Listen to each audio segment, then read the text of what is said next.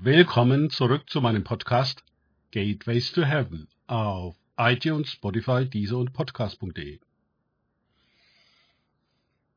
Mein Name ist Markus Herbert und mein Thema heute ist die Hochzeitsvorbereitung. Weiter geht es in diesem Podcast mit Lukas 5, 33 bis 34 aus den Tagesgedanken meines Freundes Frank Krause. Die Pharisäer und Schriftgelehrten aber sprachen zu Jesus. Warum fasten die Jünger des Johannes oft und verrichten Gebete, ebenso auch die der Pharisäer? Die Deinen aber essen und trinken. Jesus aber sprach zu ihnen, Ich könnte doch nicht die Hochzeitsgäste fasten lassen, während der Bräutigam bei ihnen ist. Lukas 5, 33 bis 34.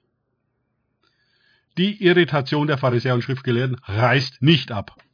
Während Jesus am reichgedeckten Tisch der Zöllner und Sünder mit seinen Jüngern speist, fragen sie nach Fasten und Gebet.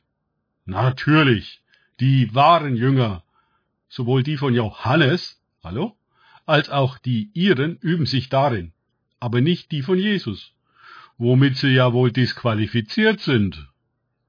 Die Antwort jedoch von Jesus fällt völlig aus ihrem Bezugsrahmen heraus. Für sie ist Gebet und Fasten eine Art fromme Pflicht und Leistung, das Mittel, um einerseits Punkte bei Gott zu sammeln und andererseits, um sich eben genau von solchem Pack abzuheben, mit dem Jesus gerade zu Tisch sitzt. Und Jesus sagt, Fasten? Jetzt? Seid ihr von Sinnen? Was sollen Sie mit so einer Antwort anfangen? Es bräuchte eine ganz andere Gesinnung und Betrachtung der Realität, um so etwas zu verstehen. Jesus ist der Bräutigam, die Zöllner und Sünder und mitten unter ihnen die Jünger sind Hochzeitsgäste. Hä? Das lässt an das Gleichnis von dem Hochzeitsmahl denken. Lukas 14, 15 bis 24 und Matthäus 22, 2 bis 10, wo der König seine Freunde ruft, die alle nicht kommen wollen, und dann seine Boten an die Hecken und Zäune sendet, um eben all diese Sünder einzuladen. Und Gut und Böse kommen auf das Wort des Königs und füllen den Raum. Aber nicht seine Freunde. Sie hatten nicht begriffen, was die Stunde geschlagen hat und welcher Ehre sie eigentlich teilhaftig wurden, dass der König sie zuerst eingeladen hat. Gefangen in ihrer Routine, machten sie weiter wie gehabt. Das Fazit des Königs? Die Hochzeit ist bereit, aber die Geladenen sind nicht würdig. Hier lässt Jesus sie wissen, dass sie keine Ahnung davon haben, wer mit ihm eigentlich unter ihnen ist.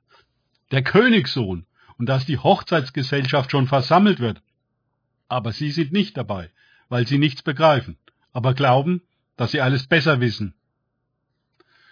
Oh, welch eine Warnung auch für uns, wenn wir meinen, weil wir schon so und so lange Christ sind und die Bibel gelesen, in die Gemeinde gegangen und tausend Sonntagspredigen gehört haben, wüssten wir, wie der Hase läuft.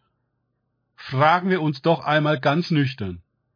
Wie steht es um unsere Hochzeitsvorbereitung?